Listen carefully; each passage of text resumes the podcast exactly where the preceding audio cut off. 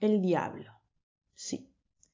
con semejantes cuernos con tamaña cola y con su cara de tizne.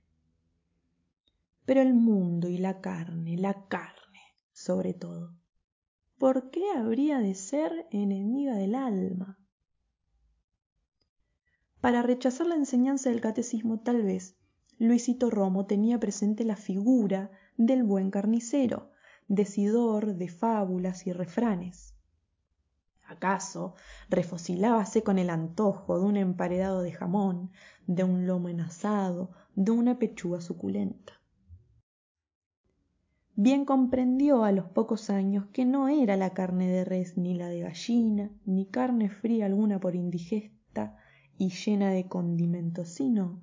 esta nuestra carne viva obstinada y rebelde el enemigo del alma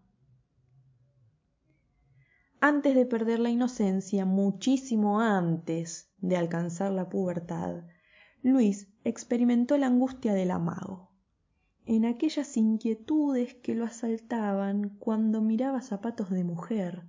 en el furor con que estrujaba el calzado elegantísimo de la tía y aquel sueño de los seis años que no comprendió sino hasta los quince pero cuyo misterio lo hacía temblar siempre que se esforzaba en descifrarlo. La carne alzó sus garras antes que la inocencia el vuelo.